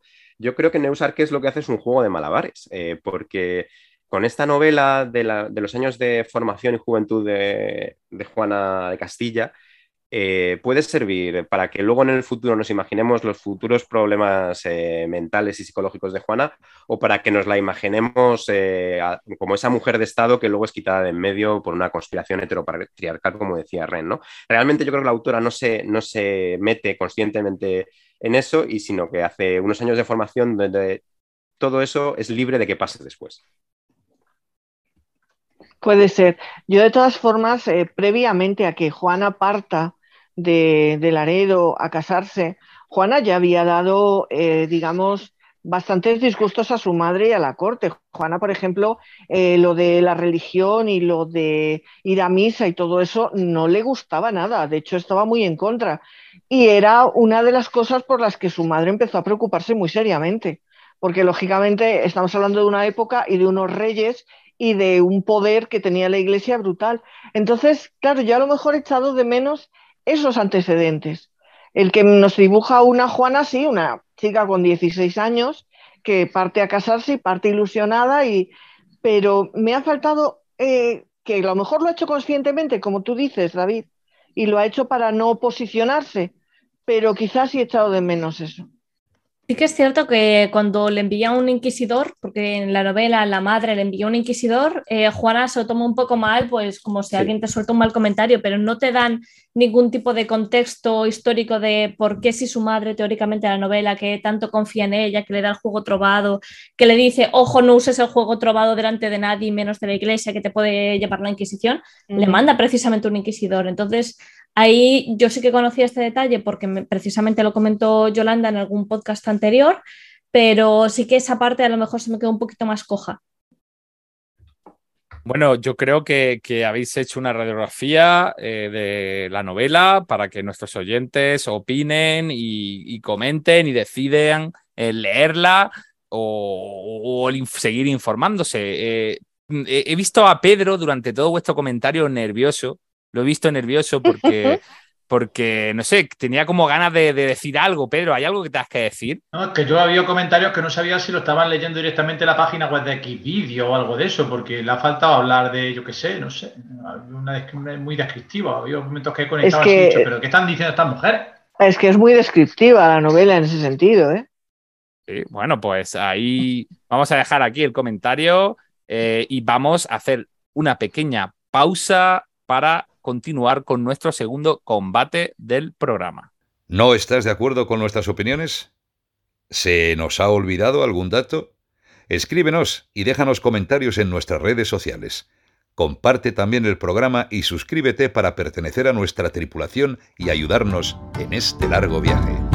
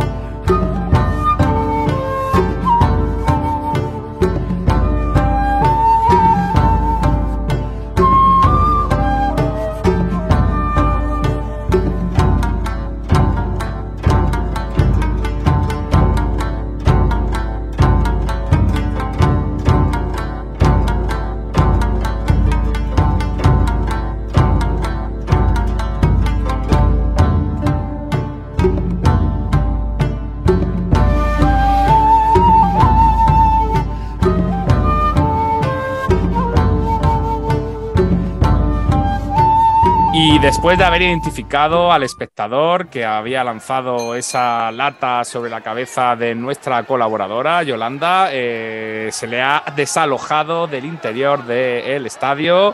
eh, está en manos de las autoridades y nosotros vamos a continuar y esperemos que no haya ningún altercado más en, este programa.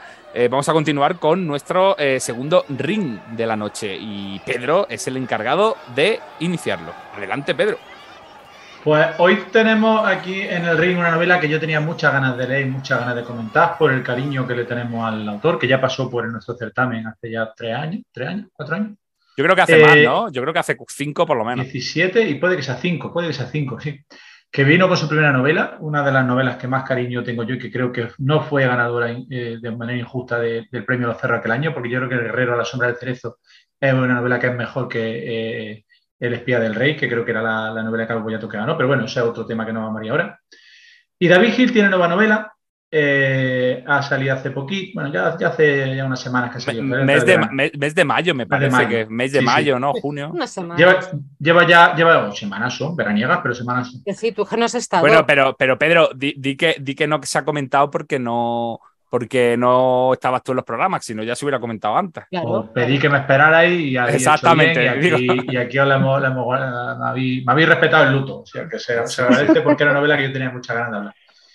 David Hill yo creo que es un autor que ya es, eh, se ha hecho un nombre y se ha hecho una carrera propia en, en el mundo de la novela histórica, que es curioso que en los agradecimientos menciona que no era su intención inicial hablar otra vez o, o trabajar otra vez el mundo feudal japonés en esta novela, que tenía incluso otro proyecto aprobado por la editorial con el que iba, con el que iba a escribir, pero que el mundo de la pandemia y el hecho de las circunstancias que le, le acontecieron en, en esos meses le llevaron a, a volver a transitar por caminos que le eran eh, ya conocidos y ha vuelto a escribir una novela sobre samurái, sobre la época feudal japonesa, eh, que comparte incluso algunos personajes con la, con la Guerrera de la Sombra del Cerezo, aunque por, aunque por supuesto son novelas totalmente independientes y se pueden leer de forma separada, y en la que también vuelve a aparecer el clan Sugawara que de- derroca al clan Ikeda, y ese es el trasfondo en el que transcurren dos tramas distintas, porque otra de las señas de identidad que creo que David tiene, además de el, el- el asimilarlo, reconocerle eh, por la novela de Samurai, es que es un experto en, en ir trazando tramas paralelas que al final encajan. Y las dos eh, que plantea esta novela, hay un, hay un punto en el que encajan casi, casi, casi como estuvieran imantadas. Es decir, una vez que las lees, parece evidente y parece una cosa obvia que, que, que, los personajes compartan ese trasfondo, pero que no lo ve venir en ningún momento. Y yo creo que es una de las cosas que más me ha gustado de la, de la novela. La novela trata de un maestro rastreador del clan Suaguara, un, un hombre un poco perdido y despistado, que está más eh, eh, eh, del alcohol y de, la, y de las mujeres y de la vida de Sipala. Eh, a Saimón y Cura eh, le, encargan investigar la desaparición de cinco mujeres en una aldea eh, de cinco campesinas que están en un punto muy alejado de la capital. Y los lugareños, pues claro, no creen que, le vayan a solucionar nada, que están en un punto casi de, olvido de, su, de, sus superiores, y le echan la culpa a las criaturas sobrenaturales que aparecen en la montaña de esa de, desaparición. Hay un personaje, una joven cazadora local, que le va a servir de guía, Yumiko, y que será el confidente y el apoyo del, samurái en esta, en esta búsqueda de, de, la, de la muchacha desaparecida. Y luego, eh, de manera, ya os digo, paralela, aparece en la misma región la hija de un forjador de katana, Nanami, que eh, tiene un romance con un samurái que lleva a su aldea. Hay una relación que es imposible, que va en contra de la ley y de la voluntad de sus padres y que no va a tener un final claro y que va a ser muy difícil que llegue a término. Y que, bueno, al final, eh, pues los personajes se verán, los protagonistas se verán obligados a, decir, a elegir entre lo que es su sentimiento y la lealtad de su familia. Eh, y ya digo que son dos historias que en un principio mmm, no tienen nada que ver, pero que luego se unen. En un punto, incluso a lo mejor eh, eh, más temprano de lo que pudiera parecer, porque el desenlace de la, de la, historia ya es común, y que a mí me ha encantado por la forma que tiene David de, de narrar y de, construir personajes más allá de lo que es el mundo samurai. Es decir, si, que no sirva esto de que sea novela de samuráis, por favor, a, a, aquellos a los que no les guste la, o no, que no tengan especial interés en la, cultura japonesa, creo que una novela que es totalmente recomendable y que deberían leer porque eh, David es capaz de construir una historia sólida e interesante más allá de, lo, de, los elementos de la cultura japonesa. No sé si mis compañeros están de acuerdo de, en esto. Bueno, a ver qué, qué opina Eva. Eva, ¿qué opina de lo que ha comentado Pedro? Bueno, pues yo creo que Pedro, vaya, te voy a dar la razón, fíjate. Sí, creo que es una novela que se puede leer muy bien, muy bien. Es una novela ágil. Eh, el tema de los samuráis es cercano, no te hace no te hace divagar entre qué son, qué fueron, a quién rezan ni a quién lloran y, se, hacen, se hacen unos personajes cercanos. Luego, eh, la valentía también que ha mostrado, el atrevimiento que ha mostrado David al novelar históricamente a dos mujeres en un Japón feudal, con la importancia que les da, oye, pues me ha gustado bastante. También me ha gustado eh, ese momento en que yo estoy leyendo y me quedo parada y digo, mm, me he perdido algo y tengo que volver páginas atrás y luego vuelvo y digo, no, es que esto es así. Hay un momento ahí en la novela y eh, creo que en eso estáis de acuerdo conmigo en que, buah, yo que sé, que da un salto la acción y entonces todo tiene sentido. ¿Verdad? No sé si pensáis lo mismo. Bueno, eh, ha dicho antes Pedro, y estamos hablando de mujeres fuertes en la novela, pero eh, yo creo que, por ejemplo, en el caso de la guía que acompaña a, a, ese primer personaje del que ha hablado Pedro, o sea, ahí es un protagonismo muy dual. O sea, de hecho, eh, todo lo que se va contando y se va diciendo es de la perspectiva de él, no de ella, si no me equivoco, ¿no? Uh -huh. O sea, que que vamos a decir que, que, que, esta muchacha hace al final un, un, trabajo de acompañamiento. Y es más, el, el, esta forjadora, eh, yo realmente no la tengo presente prácticamente como un personaje principal hasta que no llego a la mitad de la novela. Porque hasta entonces lo que nos estaba contando David es la historia del samurái.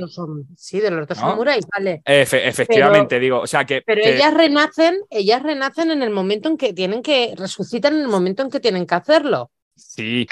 Eh, yo, yo veo que, a ver, que, que, hay una cosa positiva de esta novela, que, que, y tú has dicho que es una novela ágil, efectivamente. Eh, además, no molesta para nada los, los- los comentarios, las palabras que utiliza de- del vocablo eh, japonés, eh, de temas tradicionales. Es más, no hace falta ni siquiera muchas veces, a no ser que quieras saber un poco más, leerte las notas a pie de página. Ojito, oyentes, que no hay muchas notas a pie de página, están las justas y necesarias. Y, y yo, y yo, a mí me ha gustado. Vamos a partir de que a mí me ha gustado. Pero me ha recordado mucho. Eh, estaba, estaba, estaba, visualizaba muchas veces la novela como si fuese un anime. O sea, como si fuese un, un manga. O sea, no sé si recordáis ese momento en, el, en el- la barca en el que el samurái este está totalmente, eh, digamos, eh, intentando pasar desapercibido y llega eh, uno, otro samurái y coge allí a una vieja y le suelta una huasca y la pone contra el suelo, ¿no? Y no sé si esos momentos nos han recordado mucho así a momentos, yo que sé, estilo Kurosawa, estilo... Entonces, muy chulo por, por esa parte. Pero a mí me ha gustado más la parte del rastreador y la cazadora que la parte de realmente de la forjadora. O sea, me ha parecido quizá esa parte más, más, más previsible. Es la sensación que yo he tenido. Digo, partiendo de que me ha gustado la novela. Ah, Es que para ¿Qué hablar de, de- de- hablar de, yo ahí no me entraría mucho porque eh, eh, explicar de, mm, eh, sin saber la relación que luego tienen después, de tomar las dos, las dos historias por separado es, es- no es fácil. Ahí, Ya, pero, eh, pero, pero es lo primero que se va a encontrar el, el Sí, lector sí, cuando sí, se sí, enfrenta sí. a la novela, ¿no? Y se lo va a encontrar prácticamente hasta pasado. No, 250 es, va sobre la mitad, eh, no, te creas, no te creas que Sí. la, la historia se unen en- eh, sobre la mitad del libro, no es, no es el desenlace donde se unen. Yo, siguiendo con los paralelismos, se habla mucho de la novela de Samurai y hay por ahí vídeos de Clint Eastwood que, que lo comenta. Ese paralelismo que hay entre, la, entre los samuráis y las películas del oeste o, la- o las figuras de las novelas del oeste. Eh, que hay incluso esa- esas casi adaptaciones casi directas que se han hecho de, de, de, de de Samurai. Por, eso, oeste. por eso hacía mención yo a Kurosawa, ¿no? En este caso, fíjate que yo eh, la historia me ha recordado más a, a algunas series de. Y, y en la, y, en la, y en la promoción del libro, la editorial habla, habla ah, de un noir japonés, es decir, de una novela negra japonesa. Hay aquí una, eh, una eh, investigación casi de, de un crimen. Y yo me, ha recordado también un poco por la orientación de los personajes a, a series como True Detective. Hay aquí un investigador que el hombre está de vuelta, viene de vuelta de todo, en el que su vida está hecho un desastre, la mujer no le, eh, su vida familiar es una pena, está ahogada en el alcohol y de repente se vuelca en lo que es la investigación de este crimen y toda su inquietud y toda su vida se gira hacia lo que es la, eh, la investigación de la, de la desaparición de esta muchacha. Yo me he acordado de, de lo que es, de lo que esa, esa, esa investigación, esas series modernas que hay ahora de, de como investigadores o policías un poco, Ay, un poco pues, pero yo no he tenido esa sensación. Yo, si, si se hubiera parado mucho más en eso, a lo mejor me podía haber recordado más a una novela tipo El lector de cadáveres o, o alguna cosa por el estilo. Pero espérate, Pedro, porque estoy viendo que David está cabeceando, está ahí que parece que, que con la cornamenta pegando con el árbol y creo que David también la ha leído, ¿no, David? Sí, sí, sí, la he leído y, y justo La he leído y tiene una reseña, Un ring, un eh, ring a 4, ¿eh? Un ring Tiene a una 4. reseña bastante, bastante potente en su blog. Sí, gracias, gracias, Pedro. No, yo quería hablar de lo del noir japonés, que yo realmente cuando leí eh, la faja, creo que el donde lo pone, eh, de la editorial y luego he leído la novela, a mí me parece un poco, pues no sé, una maniobra comercial, porque bueno, al final todos sabemos que la novela negra tiene más, eh, pues más lectores, probablemente tenga más éxito. La pero yo faja, creo- la faja es de la editorial y. Claro, no, no, no, aquí no, no, no hablamos nada de esto. Pero yo creo que, aunque fíjate, a Pedro sí que le ha recordado a ese rollo True Detective, a ese rollo, yo creo que, eh, que esta novela es puramente de, de aventuras, eh, pu- pu- puramente de, de novela histórica. Y lo único que puede tener similar al, y no digo a la novela negra, sino al thriller, son las estructuras de David, que yo creo que beben un poco de, de- ese juego eh, estructural del thriller. Pero yo creo que todo eso que dices de los personajes y tal eh, son unos tópicos o, trópico- o tropos compartidos con muchas eh, historias de género, desde la ciencia ficción hasta la novela western, eh, lo del el héroe un poco, poco predispuesto a ser héroe y todo este tipo de cosas. Y, yo creo, estaba de acuerdo con lo de Pablo, eh, que, que realmente lo de la investigación creo que es bastante secundario, porque no es tanto la investigación de resolver el misterio, sino la aventura que tienen los personajes para, eh, para resolver lo que pasa, ¿no? que no quiero entrar mucho en detalles. Entonces yo casi lo de Noir no lo veo nada justificado, quizá un poquito de thriller, pero... Pero poco, ¿eh? Pero poco porque, porque va, va totalmente, va muy rápido, me explico. O sea, no, no te deja habla- tiempo la novela para Ah. estar pensando y cavilando. Hablabais, hablabais antes de. Además, es una novela breve, lo que tú dices. Eh, hablabais antes de, de western y, y las eh, películas de samurái que todos hemos visto, ¿no? Y yo creo que va en ese, en ese sentido, ¿no? Es, es más bien la, la aventura y, y el cambio que supone la aventura para los protagonistas. Claro. Y- y yo pregunto, ya que, que- está aquí Pedro, que está David, que está Eva, no sé si habéis eh, leído las tres eh, novelas que tiene publicado David Hill, nos referimos a El guerrero bajo la sombra del cerezo, referimos a 8 millones de dioses, ¿no? Y eh, a esta última, Forjada en la tormenta, tres novelas. mm, o ¿Cómo veis? ¿Cómo posicionaríais? ¿Esta os ha gustado más que las anteriores? ¿Es, es similar o, o es totalmente diferente y os ha encantado? No, no diciendo que unas sean mejores o peores, digo, pero ¿cuál es el camino que estáis viendo? Mira, no lo sé. Yo eh, tengo leída la, el- la del guerrero, la sombra del cerezo.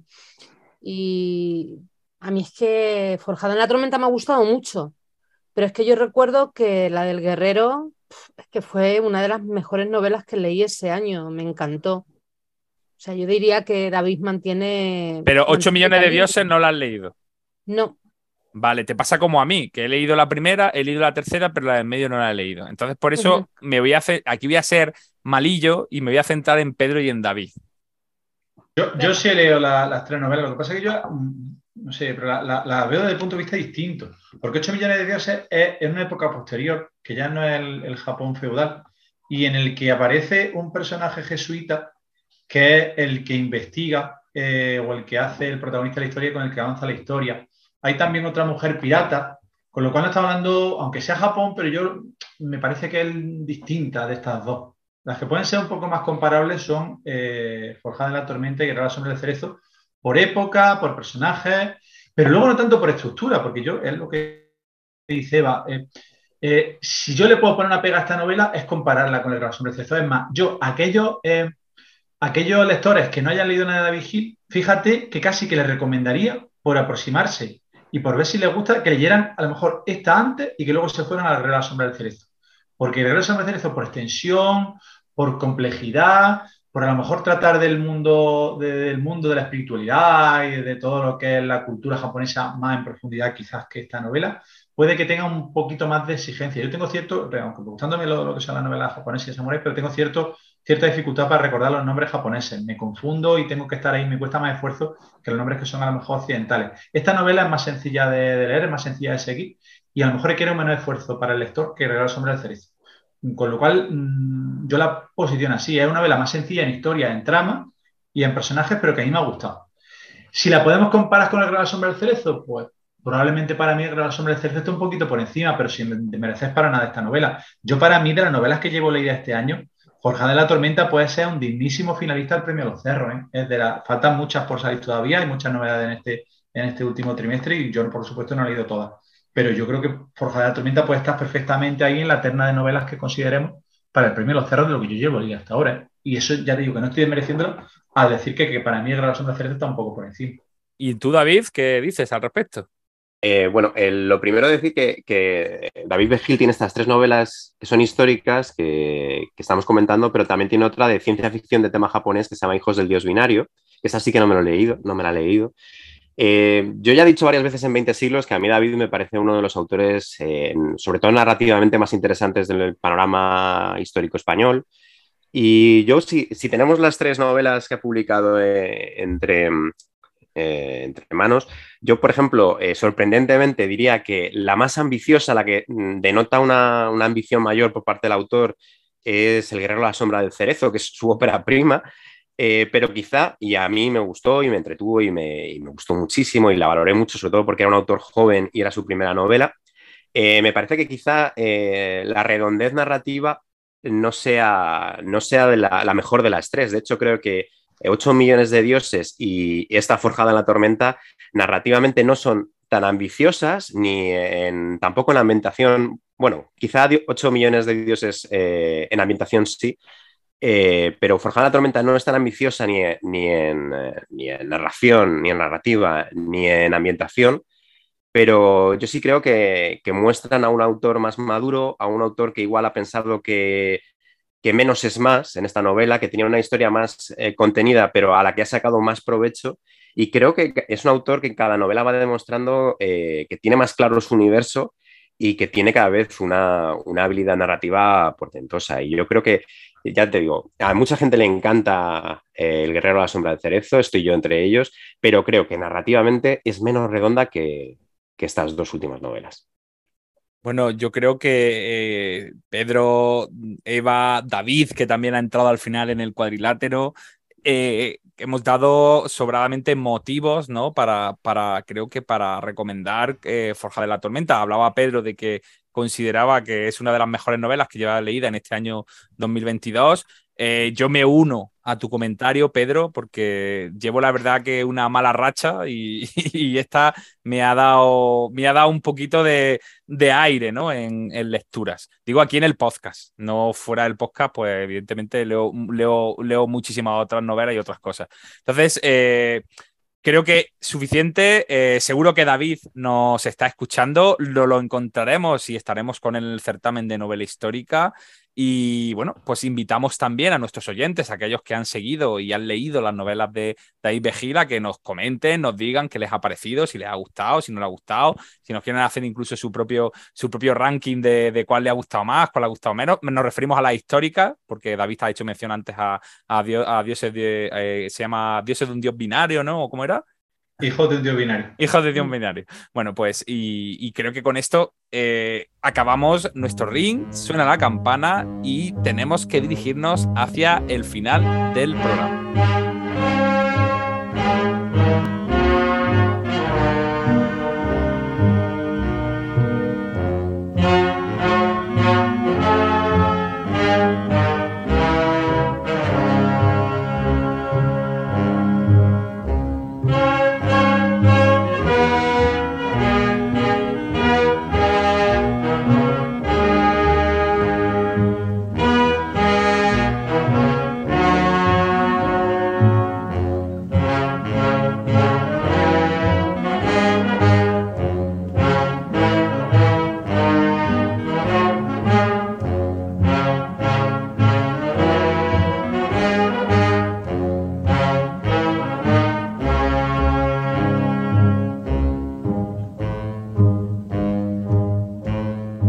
¿Te está gustando nuestro programa?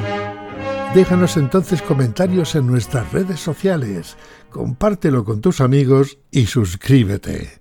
Necesitamos tu apoyo. Y llega el momento final del programa, pero no antes sin comentar eh, cosas que no aparecen en el programa del certamen de novela histórica. Porque si habéis estado mirando las redes sociales, queridos oyentes, habréis visto que, que, hay un subprograma del certamen que se nombra continuamente por los autores y por los miembros de este podcast, que es eh, el post-certamen, que es justamente la noche, ¿no? Y se nombra a un pub, el pub La Beltraneja, que es un de aquí de Úbeda, nombre histórico también, por cierto, o sea, va todo al mismo sitio. Y nada más que me encuentro, compañeros, que hay, incita hay, incitación a, al trasnoche, al alcohol y que las cosas empiezan muy temprano al día siguiente. ¿Esto cómo puede ser? Qué vergüenza, qué vergüenza. Con la gente cómo hace esas cosas. ¿no? ¿Quién, hará eso? ¿Quién habrá sido, Ren? ¿Quién habrá sido? ¿Quién, ¿Quién hace esas sido? cosas? O que se tomen más de 20 minutos en editar el cartel porque no le cuadraban bien los, los cuadraditos para poder meter un cuadradito de cada color en función del día que pusiera cita en la Beltraneja. Es que la gente. No, la ¿Qué gente cita? no tiene... Copa en la Beltraneja. Eso, ¿Qué Copas cita? en ¿Qué la cita? Beltraneja, Copas. sí. Pues la gente no tiene saber estar ninguno, ¿eh? De verdad. De Yo hecho, lo que el digo año que pasado Jesús ya está avisado foto- del programa alternativo y voy a ver si negocio con este Bueno, que para- se presente pero- con pero el para- programa en la, en la Beltraneja que tenga descuento en las copas. Eso me parece muy bien. Algo, macho, que ya Eso lo está bien, sí. Mola. Bueno, eh, de todas formas, antes que todos vosotros lleguéis con los descuentos en las copas y con tal, eh, primero tiene que ser patrocinador del certamen. Eso es lo que llevamos intentando de hace varios años. Porque le llenamos el garito y, se lo, y, y llegado el momento se lo vaciamos el garito. ¿eh? O sea que Con el gasto que dejamos, por eso digo que, que entonces aquí Pues Pedro, hay que, hay, el mensaje tiene que ser, la gente está deseando ir a la Beltraneja, pero si apoyamos un poquito más al certamen de novela Nada. histórica, Otro frente comercial que me va a abrir, Pablo, el frente del, del certamen, ¿no? Oye, no, fuera de bromas, eh, al final es que eh, las copas en la Beltraneja es, es un. para mucho, ¿eh? Dan para Sí, mucho y es, es un momento imprescindible el certamen donde los autores. Los que no te enteras tú ahí de cosas, ¿eh, David? Es Pues, el totalmente. Ya- va- ya- ya Totalmente. sa- salió la vieja del visillo, mira. a- a la vie- vieja del visillo, Pedro. Pedro, has saturado el sonido del programa. O sea, has pegado un, un bocinazo que, que, vamos, no sé yo qué decirte. Bueno, las copas de la Beltraneja, que forma parte de la programación extraoficial del certamen de novela histórica. Que, Efectivamente. que los oyentes y los asiduos a, el- a, a- a ese espacio estén tranquilos porque el garito sigue abierto, superó la pandemia, eh, estuvo abierto durante la pandemia en los momentos que establecía la ley y que allí nos veremos y nos encontraremos. También buen momento para conocer a los autores y a los miembros del podcast que también suelen estar por allí, algunos hasta altas horas de la noche. Eso, Pero- algunos, sobre todo algunos. Pero sobre todo, ante todo, dar las gracias a David, Pedro, Ren, Eva, Yolanda por esta vuelta al cole del podcast y dar las gracias a los oyentes por seguir escuchándonos, seguir eh, compartiendo y sobre todo seguir comentando nuestros programas. No sé si queréis añadir algo antes de acabar este macro programa de hoy. Que Pues que muchas tenemos ganas de muchas que ganas. Eso es. ¿Verdad, David? Muchas ganas, Muchas ganas de que empiece. y disfrutarlo. Y de veros a todos vosotros en persona. Eso, por supuesto. Bueno, Por pues supuesto. En poquitos días tendremos esa oportunidad. Mientras tanto, escucharnos y también muy prontito volvemos con un nuevo programa. Muchas gracias a todos y nos vemos pronto. Hasta luego. Os esperamos Hasta luego. volver a todos. Adiós. Eh, Venid de verdad a vernos.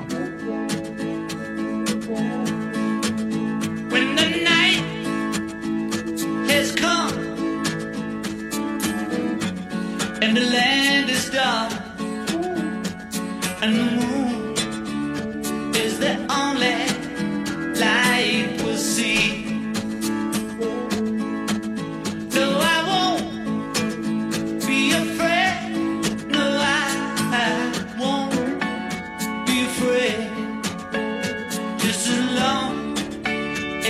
staying.